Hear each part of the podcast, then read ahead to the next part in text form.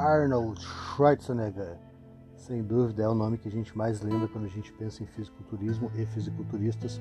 Mas se a gente for pensar em quem foi o pai do fisiculturismo, nós vamos remontar ao ano de 1867, onde nasceu um cara chamado Friedrich. É um nome meio complicado, mas ele foi, ficou mais conhecido depois como Eugene Sandal. Ele nasceu na Alemanha, na região da Prússia, que eu até procurei na internet para ver o que, que era. Aparentemente é uma região da Alemanha lá, uh, tipo Grã-Bretanha tem né, Reino Unido, Grã-Bretanha, é um conglomerado de países. Conglomerado, não sei se dá para dizer bem isso. Mas esse cara se chamava Eugene Sandel. E quem foi ele? Por que ele foi o pai do fisiculturismo? Isso a gente vai começar a discutir agora. Ele era um cara uh, os padrões normais. Ele era, ele era filho de pai alemão e mãe russa. Então dá para imaginar que né, era um cara talvez um pouco perturbado das ideias, porque a gente sabe que a gente tem essa piada aí que os russos são, são tudo meio maluco, mas teve uma vida muito ativa, assim, sua, teve uma infância muito ativa uma adolescência muito ativa, e era um cara que tinha um físico um pouco acima da média para a época. Em 1885 ele saiu da cidadezinha que ele morava para servir o exército e começou a viajar pela Europa toda, né, por conta do serviço do serviço militar. Né? É, então, como eu tinha falado, ele sempre teve uma genética privilegiada, assim, era um cara forte, sempre foi um, uma pessoa ativa, né? Morava uh, todo mundo naquela época fazia mais trabalho braçal do que qualquer outra coisa, né? A gente não ficava, as pessoas não ficavam sentadas em frente ao computador a vida toda, o, o dia todo, trabalhando sentadas, indo, sei lá, da sua mesa para a máquina de café. Então ele sempre foi ativo e conseguiu desenvolver um físico assim um pouco avantajado. E ele era um cara muito competitivo, só que né, eu acho que naquela época talvez não tivesse tanto acesso a esportes competitivos que nem se tem hoje. Hoje em dia tem escolinha, dá para montar um grupo e, e, jogar, sei lá, jogar futebol, jogar vôlei, jogar badminton, talvez não seja tão competitivo, mas naquela época não tinha tantas opções e ele por ter essa característica assim, ele queria se desafiar. Então o que, que ele fez? Ele começou a tentar a vida como um strongman, que eram caras que faziam apresentações de força, faziam, né, faziam, sei lá, iam nas vilas assim e ficavam levantando duas pessoas, uma em cada ombro, essas coisas, para mostrar que ele era um pouco mais forte do que a média. E nessas andanças aí no exército, ele conheceu em Bruxelas um cara chamado Luiz Attila. E esse cara mudou sua vida, né, como eu falei, ele veio tentando construir uma carreira como strongman e o Atila comprou esse sonho dele, comprou essa, essa ideia que ele poderia se apresentar e começou a treiná-lo. Mas não deu muito certo, porque em 1888, ele com 22 anos, ele não tinha dinheiro, não tinha, né, saiu, do, saiu do serviço militar, não tinha muita opção de trabalho, vinha se apresentando ali, nas, fazendo suas façanhas pelos pequenos teatros, mas não estava conseguindo muito dinheiro. Então o que, que ele fez? O que, que um cara naquela época bem afeiçoado, com porte atlético, poderia fazer, ele virou modelo. Mas não modelo fotográfico, porque as fotografias não eram tão destacadas que nem hoje. Não tinha Instagram, não tinha como a pessoa se, se mostrasse ao grande público, né? Ele virou modelo de escultura. Tanto, até tem uma escultura muito famosa dele, que é Roubo do Ninho da Águia Agora, se vão me perguntar, eu sei que eu andei pesquisando alguma coisa, ela está no Museu de Arte de Bruxelas. Eu fiz algumas anotações, mas essa parte eu devia ter pego agora antes de começar a gravar. Mas ele, ele, ele trabalhou como, como modelo para escultor, né, já que ele tinha um físico bonito, e conseguia tirar alguma coisinha para sobreviver, mas não muito porque não era uma profissão muito bem paga assim e não era muito bem vista, né? É, talvez hoje em dia ele pudesse ganhar mais dinheiro como um prost builder ou algo do gênero assim. Quem não tem ideia sobre o que é prost builder, procura lá na, no tio Google. Então ele vinha fazendo esse trabalho de modelo, né, se virando do jeito que podia e tentando construir uma carreira como homem forte. Até que um dia, na cidade lá que ele estava, tinha umas máquinas, eu vi a foto dessas máquinas quando eu estava pesquisando, era onde tu puxava uma alavanca. Hoje em dia, se a gente pensar, hoje em dia, hoje em dia a gente tem aquelas maquininhas nos, nos parques de diversões que tem uma marreta gigante, tu dá uma marretada, aí sobe um, um marcador até lá em cima e bate no gongo. Era alguma coisa daquele estilo, era mostra sua força. Então tinha aquelas máquinas, era, era uma alavanca que tinha que puxar. Aí ele foi lá numa máquina e quando veio quebrou a máquina. Ele puxou com tanta força que quebrou. Aí ele pensou, pô, né, tinha que tu botava um centavo ali para tentar para testar a tua força. Ele quebrou primeiro, até que uma noite ele foi passou por todos os, os lugares onde tinham essas máquinas e foi quebrando uma por uma. Quebrou todas as máquinas porque ele fazia muita força. Até que a polícia, pô, quem é que tá quebrando as máquinas? Tem coisa errada aí. Aí conseguiram achar ele. Aí ele explicou, né, como é que ele fazia, ele seguia todas as instruções ali que estavam descritas nessa máquina, puxava a alavanca, a alavanca ele puxava tanta força e quebrava. Aí os policiais, não, não pode ser verdade isso aí. Né, isso já estava um, um, certo mistério assim na cidade, quem estava quebrando tudo aquilo e por quê. Aí os policiais conseguiram uma máquina dessa para ele, ele mostrou ali, oh, as instruções são assim, assim, assim. Botaram lá um cente, ele puxou a alavanca e quebrou a máquina. Aí é publicidade grátis, né? Chegou a aparecer no jornal descoberto quem estava quebrando as máquinas, mas não tinha truque nenhum, ele realmente quebrou. Então ele conseguiu uma certa, uma certa uh, publicidade, assim, conseguiu ser um pouco mais conhecido, enquanto tentava nos teatros fazer suas performances de strongman, né? Que eram muito o pessoal gostava, assim, não tinha muito o que fazer, né? O que ia se fazer naquela época? As pessoas iam pro teatro e ouviam de tudo, né? Que nem hoje em dia todo mundo tem interesses diferentes, naquela época também. Tinha gente que achava interessante esses homens fazendo força e iam nos teatros ver os, os números que ele apresentava. Eu tinha falado agora há pouco do cara chamado Átila, do Luiz Átila, que ele conheceu e que disse que ia mudar sua vida porque o Luiz Átila, ele descobriu que tinham dois caras se apresentando nos teatros ingleses como né, como homens fortes, né, como strongman, faziam feitos assim, levantar uh, um peso acima da cabeça só com uma mão, ou deitado levantavam um peso só com uma mão. E eles desafiavam as pessoas a fazerem os seus, a, a repetirem os seus feitos e quem conseguisse até ganhava um, um dinheiro por isso, né? Era um desafio muito famoso na época. Aí o Atila falou, pô, tu consegue. Então foram lá, o Luiz Atila e o o Gene Sandel o teatro, né? Aí os caras fizeram a apresentação, perguntaram se alguém queria desafiar. Aí o Gene Sandel, eu vou desafiar. Aí olharam para ele, né? ao contrário do, da maioria dos strongmans da época, que eram fortes, eh, que faziam esses testes de força, eles eram, a maioria eram caras corpulentos, assim, pesados, aquele visual meio roliço. E o Gene Sandel, ele não, ele era um cara mais definido, assim, ele era forte, ele era puro músculo. Quem se procurar hoje, assim, nas, alguma foto dele. É até impressionante. Ele era um cara bem definido, ele era puro músculo, não tinha nada de gordura. Aí ele levantou na plateia e falou: Ah, vou desafiar vocês, eu vou tentar.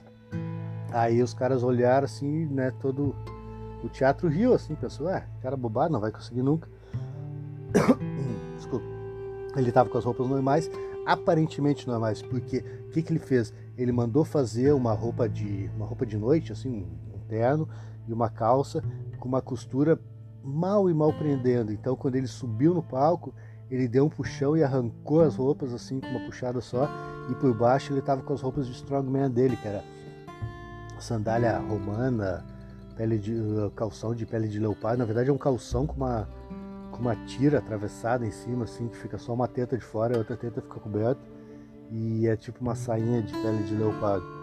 Mas aí ele foi lá e conseguiu fazer todos os, os, os desafios propostos e o pessoal já enlouqueceu, o pessoal no teatro ali enlouqueceu, né? E aí ele pergun perguntaram para ele, né, como que ele fazia, de onde que ele vinha, como é que ele era tão forte e ele não sabia falar muito bem inglês. Então ele pediu pro Atila traduzir o que ele estava falando. E o pessoal gostou. O pessoal gostou da simplicidade dele, acharam legal o jeito dele, assim, até o fato de talvez aquela aura de ser alguém estrangeiro, né? uh, porque ele falava alemão, mas não, não era muito bom de inglês. E aí acharam interessante e ele virou, virou celebridade da noite para o dia. A gente pode imaginar assim como as notícias se espalharam, começou a ser em jornais, ele foi um cara muito famoso, né, a gente pode comparar talvez hoje em dia um vencedor de um, de um reality show, de um Big Brother da vida, foi aquele da noite pro dia ele ficou um cara muito famoso e, e continuou suas apresentações, só que agora suas apresentações davam muito mais público, né? As pessoas queriam ver, pô, quem é esse cara aí aparentemente normal, mas com uma força sobre-humana. Então, nos, nos, nos números do teatro que ele fazia, um número muito famoso era quando ele levantava um cavalo com uma mão. Mas na verdade ele não era um cavalo, nos pôsteres era um cavalo, mas ele chegava lá era um pônei, era um cavalo um pouco menor, mas era, era um, pô, um pônei é pesado, não sei quanto tem um pônei. Uh, sei lá, 300 quilos, eu não tenho a menor ideia quanto tem o pônei. Mas eles botavam o pônei perto de uma cortina e atrás tinha um mecanismo que levantava o pônei. Né? Ele não levantava o pônei do chão, ele só fazia de conta assim, tinha uma, uma correia presa na barriga, por baixo do pônei, assim na barriga, e tinha uma e saía para o lado. Então ele segurava naquela correia e perto da cortina é como se ele levantasse o pônei. Eles levantavam o pônei com cordas, aí tiravam os ganchinhos e ele já saía com o pônei lá em cima. Mas lá em cima ele sustentava o pônei. Ele segurava o pônei e dava a volta pelo palco, assim, mostrando que estava passeando, segurando o cavalo, né? Uh, que nem que eu falei que tinha uns postes, mas na verdade era um pôneizinho, assim. Ou não, né? Não sei quanto, quanto pesa um pônei, já falei disso. E tinha também, botaram ele para lutar com o leão, só que né, ele falou, ah, como é que eu vou lutar com o leão? Não, não sou super-homem, né? Não, super-homem não tinha aquela época, né? Eu não sou um um super humano, não tem como lutar com o leão. Então eles enrolaram as patas do leão assim com, com fitas para fita gaze que eu chamo, né? Para não arranhar ele e botaram proteções nos dentes do leão também para o leão não morder ele. Só que o leão não estava afim de lutar, então diz que foi, né, os relatos que eu vi assim, diz que foi um, uma apresentação meio feia, até era ele puxando o rabo do leão e o leão deitado, meio que chorando, não não estava muito afim de participar daquilo mas eram coisas que traziam notoriedade para ele. Pô, o cara levanta um, levanta um pônei, briga com o leão. Uh, tinha um outro, um outro número dele onde ele ficava em quatro apoios inverso. Ele botava a planta dos pés no chão, levantava o quadril e botava as mãos no chão. Assim, em vez de ficar de quatro, ele ficava de quatro, mas com a barriga, barriga apontada para cima. E então botavam uma, uma tábua sobre a barriga dele e passava um cavalo numa ponta, como se fosse uma, uma ponte. O cavalo subia por um lado e descia por outro, mas pô, um cavalo com uma pessoa em cima. Então já era algo bem chamativo. Esses eram dos números dele. Tem outro número dele que ele era se fantasiava de soldado e estava tentando fugir, levar as pessoas, né, levando as pessoas para fugir do império, levando crianças e mulheres né, para um lugar seguro e chegava numa ravina onde não tinha como passar, então ele pegava uma tábua, apoiava a tábua nas costas e todo mundo subia naquela tábua. Então era criança, mulher, velho, canhão, cavalo, mas isso já era algo mais, uh, algo mais não, era completamente falso, né? Era cheio de apoios assim por trás, mas dava a impressão que ele realmente estava levantando aquilo. Mas claro, aí ninguém acreditava, era mais uma questão de, de se promover mesmo. E ele, né, depois das, das apresentações dele, o que, que, ele fazia? Ele posava, posava que nem os fisiculturistas posam hoje. Né? Tinha o seu sistema de poses, ele fazia ali um duplo bíceps, fazia de frente, de costas, fazia algumas poses, porque ele sabia que o corpo dele era diferenciado. Então botava uma luz bem em cima do palco e ele subia num caixote e se apresentava como se fosse uma estátua grega. E isso que começou a chamar mais a atenção das pessoas, né? não tanta força, porque homens fortes tinham, apesar de ele não ser um cara muito grande, ele fazia coisas que todo mundo, todo mundo fazia na época, não, mas que os, os strongmen, que os homens fortes faziam naquela época, né? Mas começou a chamar atenção pela questão do físico, assim, as pessoas né, achavam o físico dele bonito, não, não admiravam tanto os feitos dele, mas sim o físico dele, como era bonito. Se aproveitando disso, ele criou, ele criou um sistema de de vendas de treino por correio, onde ele passava dieta para a pessoa, passava os treinos assim também, né? Ele tinha uma o primeiro aparelho que ele vendia junto, eu não sei como é que eu posso explicar, era duas barrinhas de ferro com uma mola dentro que cabe na mão para fazer uma flexão de punho. Acho que os boxeadores usam muito para ficar apertando aquilo para fortalecer o punho. E aí então tu fazia aquilo fazendo elevação lateral, rosca direta, tu fazia agachamento ficando apertando aquilo o tempo todo. Claro que não ia dar resultado nenhum. Tu ia ficar talvez com os flexores do antebraço muito fortes e desenvolvidos, mas não ia desenvolver o resto do corpo. Mas ele começou a trabalhar nessa ideia assim de se autopromover. Então ele até abriu uma academia, o Institute of Physical Culture. Né? Ele vendia treinos por correio, abriu essa academia, depois abriu outras academias. A ideia que ele tinha era que é, todo mundo podia ser. A ideia que ele vendia, pelo menos, era que todo mundo podia ser que nem ele. Claro, naquela época não se tinha o conhecimento que tem hoje de, de treinamento, de, da, questão, da questão genética, assim, a influência da questão genética. Né? Ele achava que ele, ele achava que ele não era nada demais que se ele podia ser daquele jeito, todo mundo podia, mas a gente sabe que hoje em dia tem a questão genética, mas o pessoal acreditava nisso e ele acreditava também. Ele queria vender essa ideia, as pessoas compravam essa ideia, tudo feito de, de mais boa fé, assim, né? Todos acreditavam que realmente podiam conseguir, mas naquela época poucos chegaram perto do físico que ele desenvolveu. Então, né, por conta disso, para se promover mais, ele criou o primeiro campeonato de fisiculturismo e lotou, lotou o teatro em Londres. Ele não participou, ele foi um dos juízes, né, ele avaliou. Uh, eu tinha notado também quem ganhou, agora não sei quem ganhou. Né, os, os, os, competidores usavam as mesmas roupas de leopardo, que era uma teta de fora, uma teta coberta com uma sainha. Imagina isso, é um, imagina um macacão de pele de leopardo só com uma alça de um lado e uma saia em vez de um calção. Então dá para ter uma ideia do que era o campeonato de fisiculturismo naquela época. E naquela época era um escândalo quando as mulheres mostravam o tornozelo. Então imagina como é que ele, como, como é que ele conseguiu se safar de, de mostrar homens praticamente pelados assim. Mas aí para vocês verem que a, o, o, crédito que o pessoal dava para ele, a importância que davam para ele era tão grande que ninguém se importava com isso. Todo mundo achava que era uma coisa assim mais uh, que era algo que poderia trazer trazer benefícios para eles, né? Então, por isso que se diz assim que ele, ele que fez as pessoas começarem a prestar atenção na beleza de um físico bem desenvolvido. E ele era um cara muito inteligente, então ele começou a. Né, tinha tudo, tudo, tudo com o nome Sandal. Ah, o nome Sandal dele tem muitas especulações, mas o que a teoria mais provável, né, que eu falei lá no início, o nome dele é Friedrich, Friedrich, Friedrich William Müller Friedrich vai para dentro. Ele adotou o nome de Eugene Sandal porque o nome da, provavelmente, o nome de solteira da mãe dele era Sandolph, com V no final. Ele só botou o Wzinho ali, achou legal, bah, Sandolph fica legal.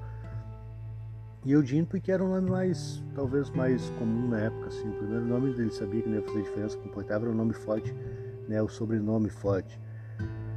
Então ele começou a emprestar o nome dele para tudo, assim, desde uh, coco, se vendia coco na marca Sandal, né? Acho que os caras pensavam que se comesse os cocos dele iam ficar, iam ficar fortes que nem ele. Tinha agulhas, tinha comida, né? Ele começou a querer criar até naquela época, 100 anos antes, ele começou a querer criar suplementos assim, né? Porque ele, ele sabia até que até que ponto a alimentação era suficiente e, e sabia que nem sempre só a comida vai te dar tudo que tu precisa. Ele não sabia bem o que, mas ele tinha noção que só a comida não ia te dar os nutrientes necessários para se, se desenvolver. Então ele começou a querer criar suplementos e aí que ele começou a se perder, porque ele começou a se envolver direto na produção, assim.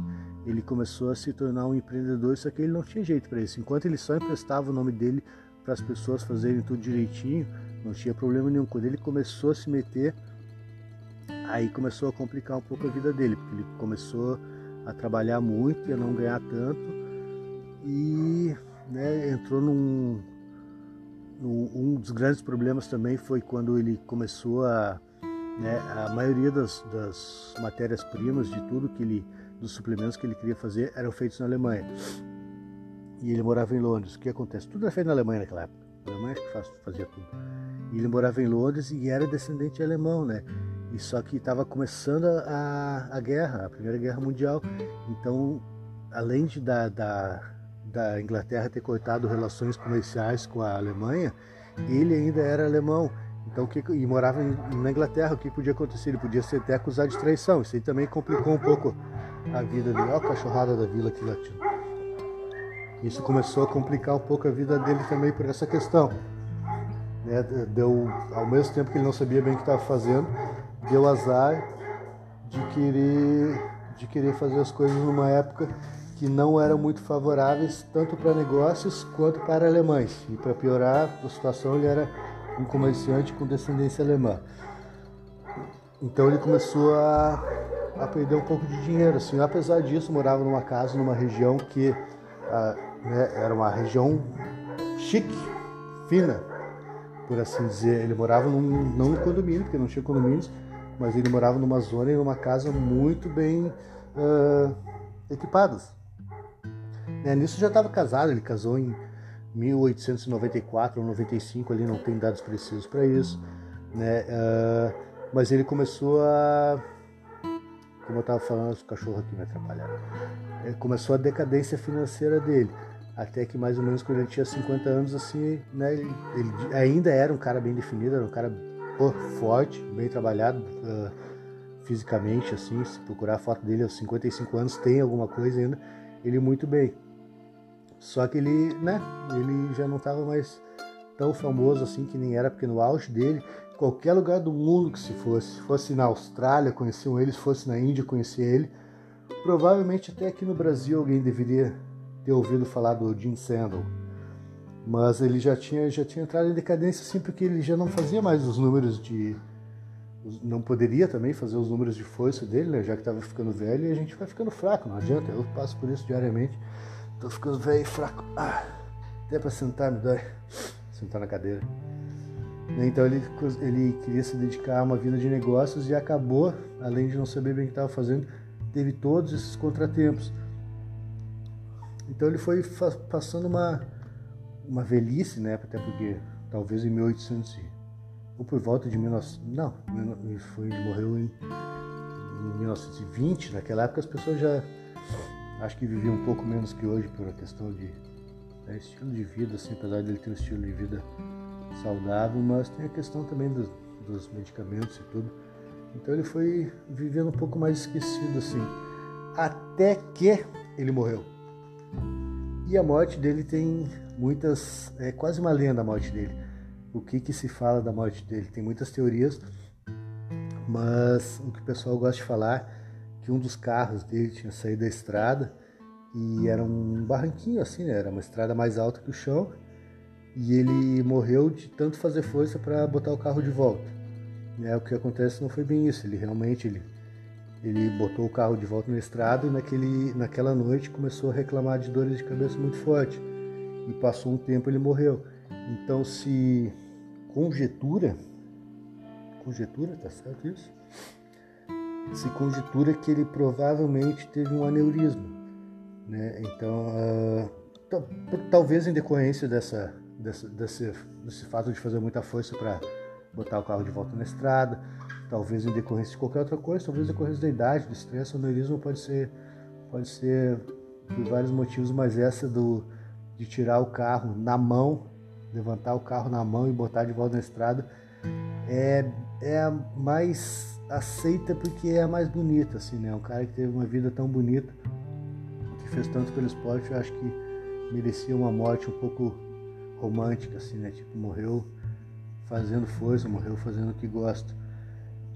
E quando ele morreu, a esposa e as filhas dele não quiseram botar uma uma pedra, como é que chamou, Rony? Como é que chama aquelas pedras que vão na sepultura? Lápide, lápide, lápide, obrigado. Nem chegou a responder, já me lembrei. Não quiseram botar uma lápide para ele, né? Não se sabe bem como é que estava a relação dele com a família naquela época, mas não quiseram nada. Enterraram ele no, no cemitério e não quiseram nada, e não botaram nenhuma lápide para dizer, né? Uh, quem estava ali, por que, que ele estava ali, quem era aquela pessoa.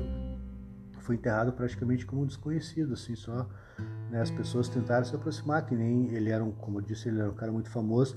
Tentaram se aproximar da, da esposa, da viúva e das filhas dele para perguntar né, alguma coisa sobre a vida dele. Não quiseram falar com ninguém, né? Não, não, sei lá, alguma coisa aconteceu no final da vida ali que queriam enterrar o nome dele junto com o corpo. Né? Isso ninguém soube bem explicar porque a esposa e as filhas não falaram. Né? Questões familiares, às vezes, né? família é meio complicado assim, e com as grandes personalidades da história não é diferente. Mas depois de um tempo, os amigos encontraram onde ele estava morto, foram lá e botaram uma lápide, né? Botaram uma lapidezinha assim, não se sabe se perguntaram para a família, não se sabe se perguntaram para o pessoal do cemitério, simplesmente chegaram lá e botaram uma lápide com o nome dele, Eugene Cedro, mas só isso, né? Não botaram uh, a data de nascimento nem de morte, não botaram nada, só botaram o nome para que as pessoas pudessem saber onde, estava enterrado, onde ele estava enterrado. Até que mais ou menos 80 anos depois, um tataraneto dele, chamado Chris, Chris Davis, né, uh, resolveu pôr uma, uma lápide mais bonita lá. Ele achou uma, uma pedra, uma pedra mais ou menos, pelo que eu vi as fotos, assim, de um metro de altura por meio metro de largura, meio quadrada, meio irregular, assim, uma pedra bonita. Só gravou o nome Saddle com a data de nascimento e a data de morte dele. Ele levou 80 anos para alguém que teve tudo na vida, porque eu, eu, tentei falar rápido aqui, mas ele teve, ele teve uma vida assim, onde ele era uma celebridade internacional, conhecia reis, o exército inglês começou a mudar, ou começou a basear o treinamento dos soldados nos ensinamentos dele, assim, ele era um cara muito, muito famoso e não, talvez não coubesse numa lápide tudo que ele fez em vida, né? Então tá, pessoal, cansei de falar isso. Foi segundo. Eu não queria ter me demorado tanto, 26 minutos. A minha ideia é fazer uns negócios bem rápido. Uh, segundo episódio, mantive o nome Papo Pesado. A ideia é cada semana sair um episódio diferente. Vamos ver semana que vem o que vai ser. Obrigado quem ficou até aqui. Espero que tenham gostado. Uh, se não gostaram também não vai fazer muita diferença, porque eu, eu vou continuar gravando. Eu gravo para mim, eu gravo para ter, para quando eu ficar mais, ve mais velho, eu ia falar quando eu ficar velho, já sou um pouco velho, quando eu ficar mais velho, eu me recordar assim do que eu pensava, do que eu me interessava, né? não só olhar fotos, mas olhar para as coisas que eu fazia nessa época. Então quem quiser me encontrar, só tem Instagram, minha única rede social, hugo.lefa com dois Fs de forte, e esse foi mais um episódio do Papo Pesado.